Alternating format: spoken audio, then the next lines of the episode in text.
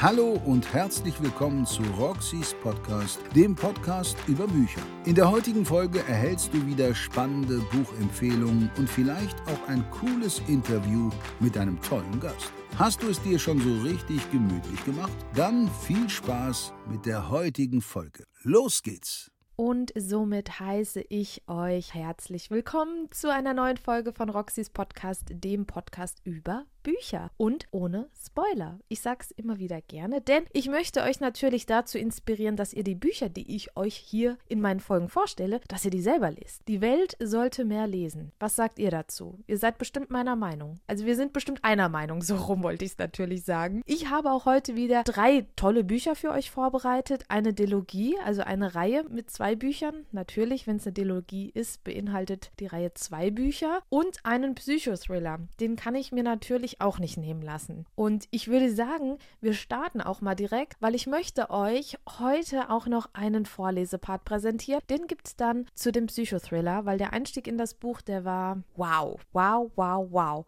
Mehr dazu später. Wir starten mal mit Starling Nights. Genau, das ist die Dialogie, die ich dir heute vorstellen möchte. Und ich habe vom Verlag Band 2 als Rezensionsexemplar erhalten. Band 1 hatte ich mir selber gekauft. Und ich muss wirklich sagen, ich will euch nicht spoilern. Habe ich ja vorhin auch schon groß angekündigt, dass das hier in meinen Folgen nicht passiert. Und wenn ich euch jetzt Band 2 im Detail vorstellen würde, würde ich spoilern. Wir konzentrieren uns mal auf Band 1, um so einen guten Einstieg in die Reihe zu bekommen. Ich werde aber auch noch was zu Band 2 sagen. Ja, das lassen wir nicht ganz außen vor. Und ich würde sagen, ich werde jetzt erstmal den Klappentext zu Stalling Knights 1 vorlesen, im Schatten der Wahrheit. Das ist eine Dark Academia Dilogie. Und man betitelt es als Enemies to Lovers, also Opfer zu Liebhaber. Ja, das sind so die Machtverhältnisse in dem Buch, das beschreibt es ganz gut. Aber jetzt gibt es erstmal den Klappentext von mir. Alles, was Mabel an der Universität Cambridge will, ist in Ruhe ihr Studium durchziehen. Doch als ihre beste Freundin Zoe in die Kreise einer geheimen Verbindung rutscht, gerät Mabels Stabilität ins Wanken. Schon bald findet sie heraus, dass der Bund der Stair seit Jahrhunderten eine Reihe seltsamer Ereignisse nach sich zieht. Ehe Mabel sich's versieht, befindet sie sich mittendrin und damit ganz nah an Cliff, dessen Unergründlichkeit sie sofort fasziniert. Doch je näher sie ihm und seinen Freunden kommt, desto mehr bringt sie sich selbst in Gefahr.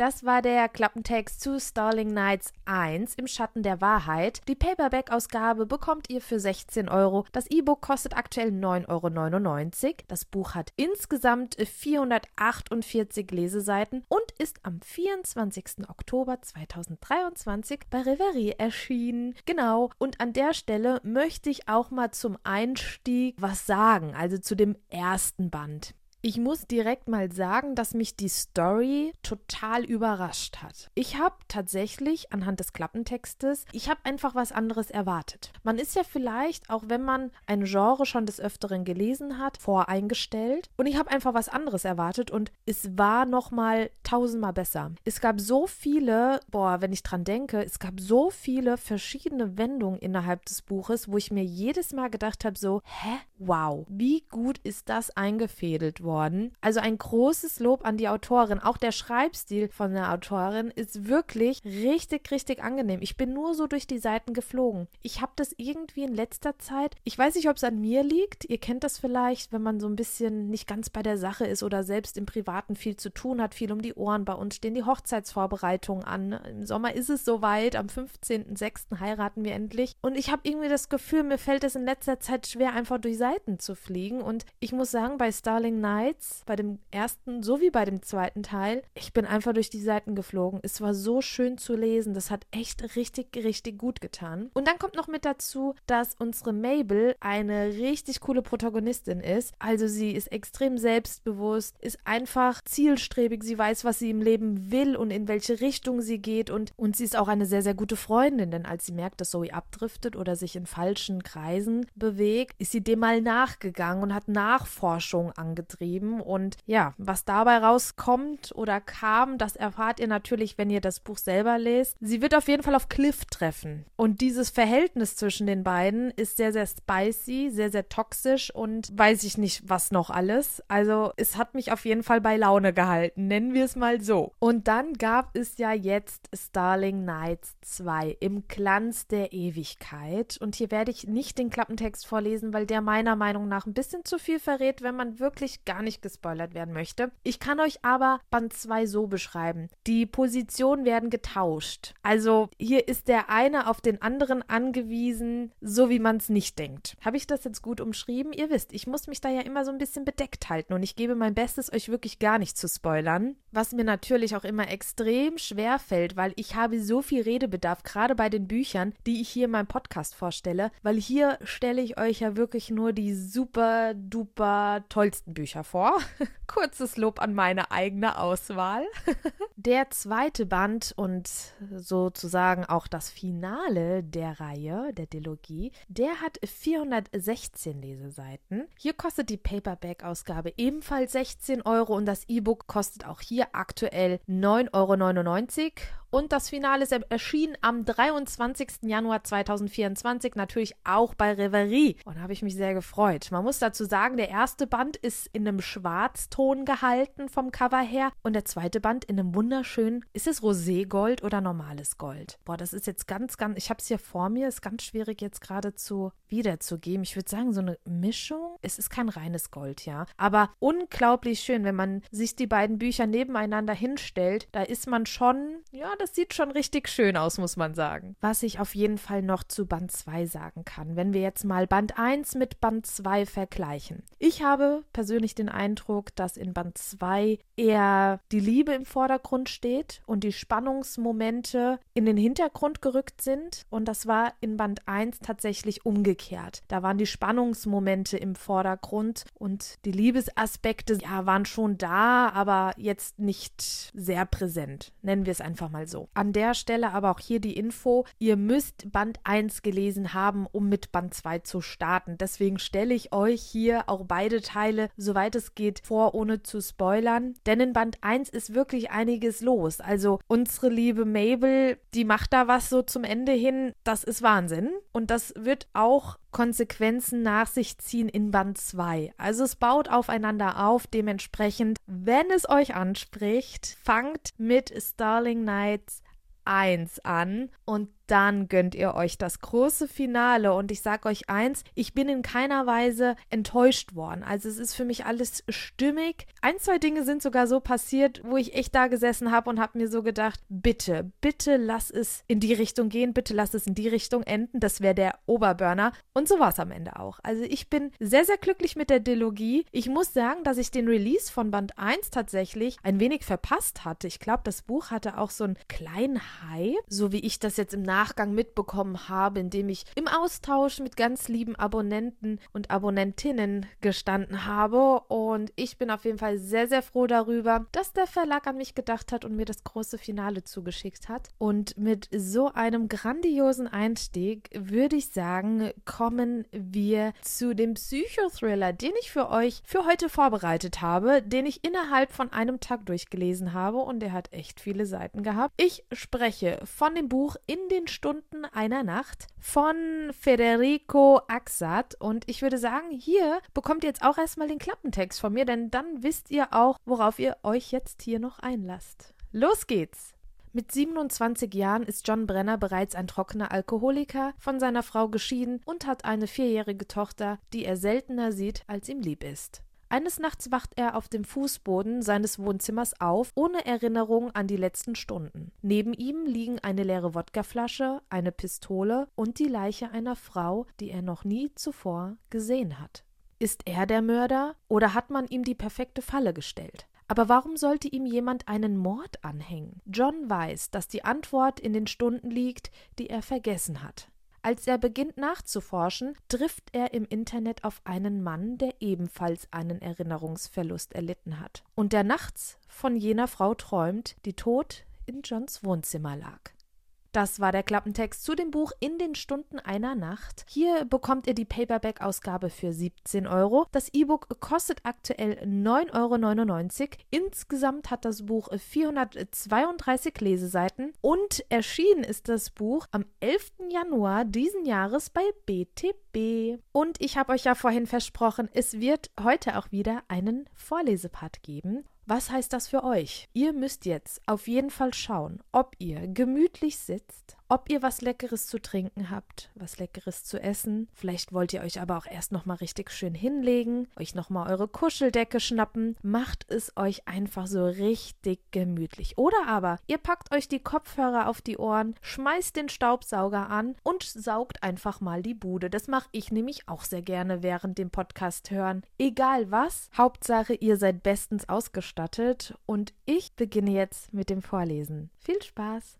Die Frau lag erschossen in meinem Wohnzimmer. Ich erwachte umnebelt, wie immer, wenn ich mich betrunken hatte und woanders als in meinem eigenen Bett lag. Der erste Kontakt mit der Realität war das quietschende Geräusch des Schaukelstuhls auf der vorderen Veranda. Der zweite die Stehlampe, gegen die ich mit der Hand stieß, als ich mich noch immer mit geschlossenen Augen streckte. Die verhängnisvolle Entwicklung, die mein Leben in jüngster Zeit genommen hatte, wollte es, dass die Lampe umkippte und der Schirm in tausend Scherben zerbrach. In diesem Moment begriff ich, dass ich bäuchlings auf dem Boden meines Wohnzimmers lag. Die Brust tat mir höllisch weh, der linke Arm war taub und die Wange gequetscht. Kaum hatte ich die Lider etwas geöffnet, sah ich auf dem niedrigen Couchtisch rund einen Meter entfernt die Wodkaflasche. Aus dieser Perspektive wirkte sie wie ein Bauwerk, ein Obelisk, so monumental wie mein Scheitern. Missmutig verzog ich das Gesicht und ließ mich zurück in die Dunkelheit sinken, an die ich mich allmählich gewöhnte. Kurz darauf meldete sich die vorwurfsvolle Stimme in mir. Ich hatte mich meinem Alkoholproblem gestellt und gelernt, dieser Stimme in den ersten trägen Momenten der Schuld zuzuhören, still zuzuhören, wie ein Kind, das eine wohlverdiente Strafpredigt über sich ergehen lässt. Erst dann dachte ich daran, wie lange die Zeiten schon zurücklagen, als ich die Kontrolle über mein Leben zu haben meinte, wollte und meiner Ex-Frau oder meiner Tochter, selbst wenn sie sich nicht daran erinnerte, und sogar meiner Anwältin ein Versprechen nach dem anderen gab, nur um doch wieder, wie der letzte Vollidiot, in die gleiche Falle zu tappen. Ich war jetzt 27. Donald, mein Mentor bei den anonymen Alkoholikern, war der Meinung, dass ich doch ziemlich früh zu dieser Erkenntnis gelangt sei. Er sei in meinem Alter ein viel größerer Dummkopf gewesen, habe damals noch ein ganzes Jahrzehnt schwachsinniger Exzesse vor sich gehabt. Für mich war das kein tröstlicher Gedanke.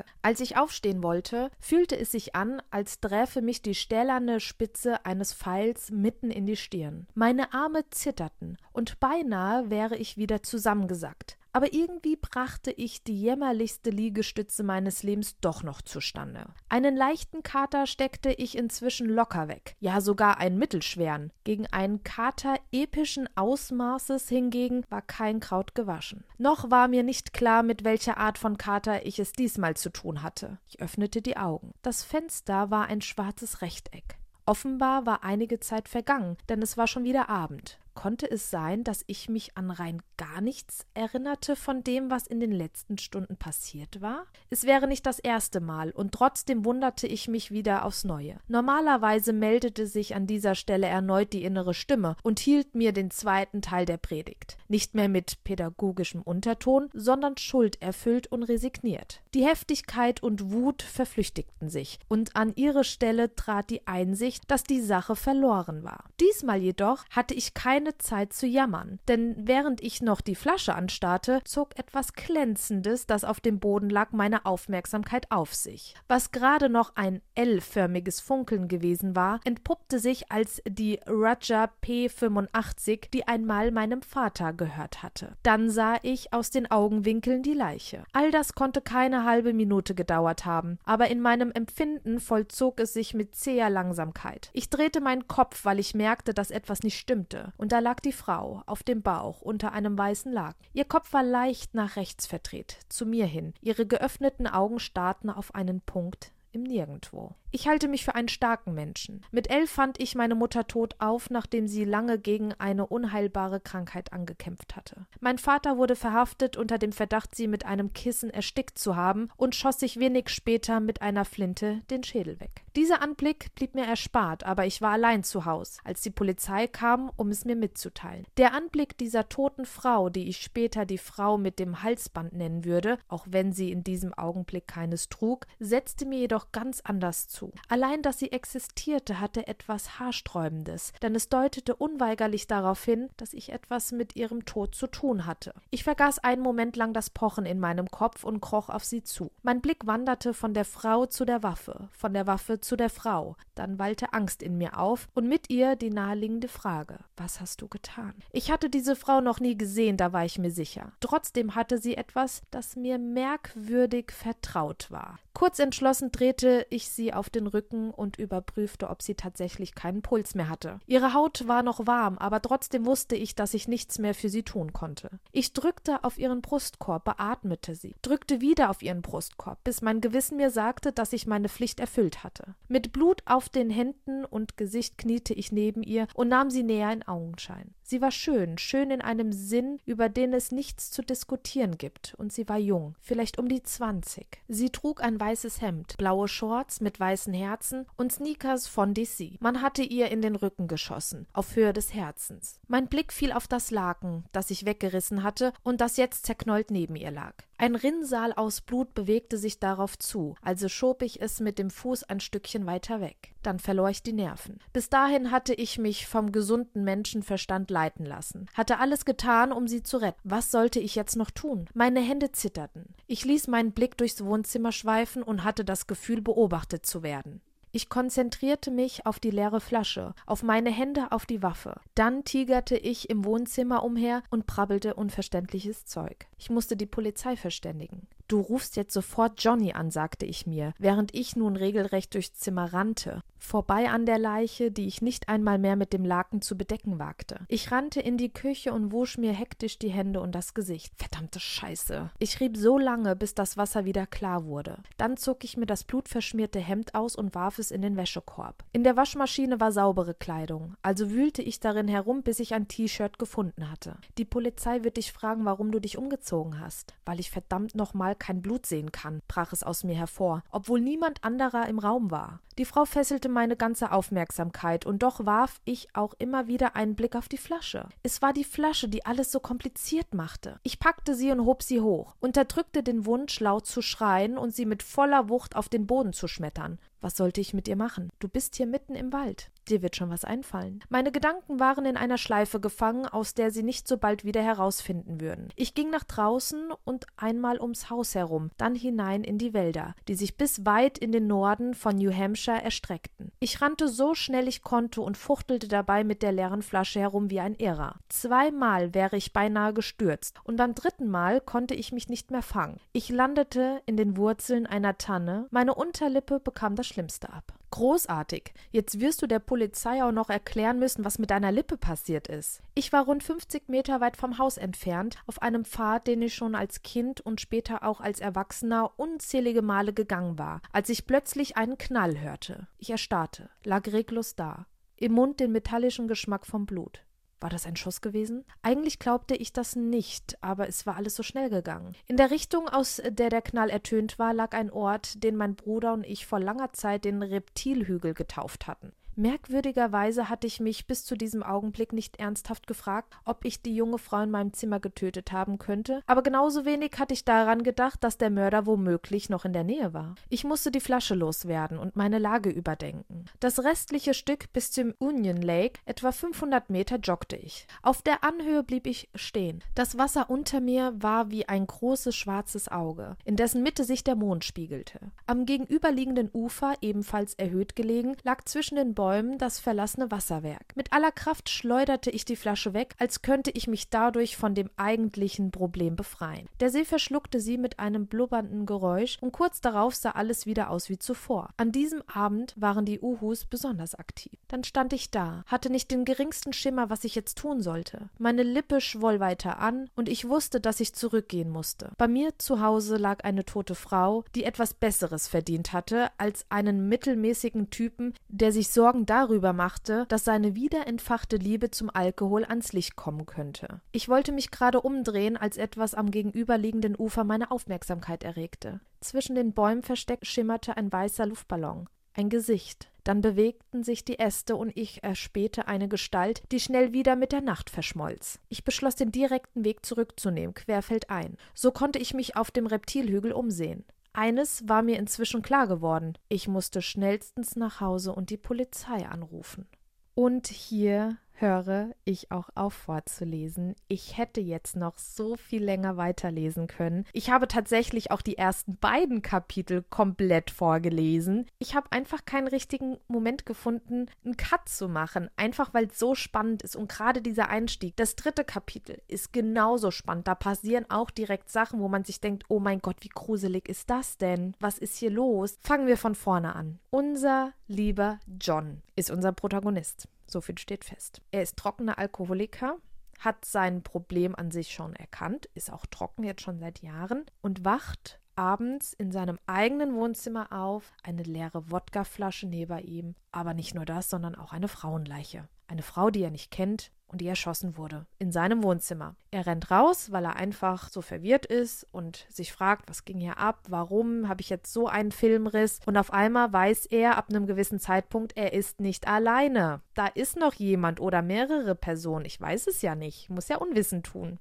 Ein riesengroßes Katz-und-Maus-Spiel, wirklich grandios umgesetzt. Also man traut in diesem Buch wirklich niemanden mehr, ziemlich früh, weil hier passiert wirklich auf jeder Seite was. Ihr habt das gerade gemerkt. Ich habe euch, wie gesagt, die ersten beiden Kapitel vollständig vorgelesen und es ist so viel passiert und man hat schon den vollen Durchblick, also zur Vorgeschichte, zur Situation. Also es ist wirklich ein absolutes Jahreshighlight für mich. Das Ende kam so unerwartet. Ich habe auch gerade die Augen zu und muss mich besinnen. Dieses Ende hat mich innerlich zerstört. Ich habe mir nur gedacht, bitte, Nein, das kann nicht sein. Also ich habe wirklich, nicht weil es so schlecht war, weil es so gut war und so gut durchdacht und ich denke mir nur, ich wäre auch gerne Autorin ich hätte auch gern dieses Denken und dieses, wie man das geschickt einfädelt. Und also Autoren und Autorinnen sind wirklich so dermaßen kreativ. Das muss, muss ich an dieser Stelle einfach auch nochmal betonen. Hut ab für jeden, der solche Geschichten selbst schreibt und das kann. Und ich denke mir jedes Mal, gerade bei solchen Büchern, das muss verfilmt werden. Ich weiß, hey, stopp, die Bücher sind immer besser als die Filme. Also bisher war es bei mir leider immer so der Fall. Das Buch war bisher immer besser, aus verständlichen Gründen natürlich auch. In den Film kannst du nicht alles mit reinpacken und so weiter. Aber ich denke mir so, das sind voll die guten Filmvorlagen oder Serienvorlagen. Also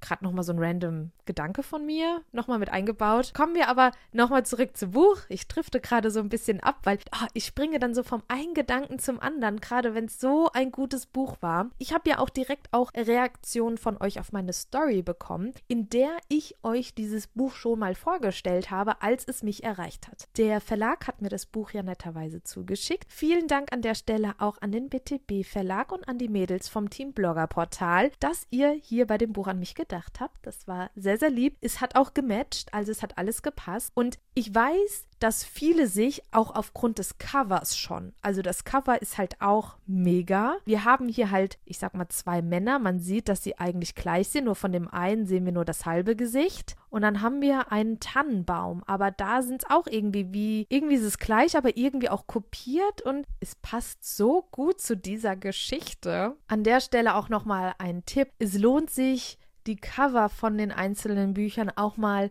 genauer zu inspizieren. Ich weiß, wir sind alle auch so kleine Coverkäufer, also die meisten von uns oder ein paar von uns und wissen, wenn uns etwas optisch anspricht, aber es sind auch manchmal so versteckte Hinweise mit eingebaut und das finde ich einfach so grandios. Und bevor ich mich jetzt hier auch wieder um Kopf und Kragen rede, Dieses Buch ist ein absolutes Jahreshighlight für mich für 2024 und das Jahr hat gerade mal vier Wochen. Und ich weiß, dass es für mich ein absolutes Jahreshighlight bleiben wird. Reicht euch das? Ist das ausreichend für euch, diese Aussage? Ich denke schon. Und somit hattet ihr heute drei ganz, ganz tolle Buchempfehlungen. Ja, insgeheim halt eine Dilogie und ein Psychothriller, aber es waren in der Zahl drei Bücher. Also war es schon korrekt, was ich gesagt habe. Und ihr hattet einen wundervollen XXXXL-Lesepart. Ich hoffe, es hat euch gefallen. Nächste Woche geht es spannend weiter. Ich hatte ja heute so eine kleine Umfrage auf Instagram in meiner Story gestartet, spontan in der ich euch gefragt habe, hey, ihr dürft entscheiden, geht heute eine Interviewfolge online oder eine Folge mit mehreren Buchempfehlungen. Und ihr wart euch da wirklich ziemlich schnell sehr, sehr sicher. Also es haben, glaube ich, innerhalb von 20 Minuten, glaube ich, schon über 300 Leute für mehrere Buchempfehlungen gestimmt. Und das hat mir natürlich signalisiert, hey, meine Community,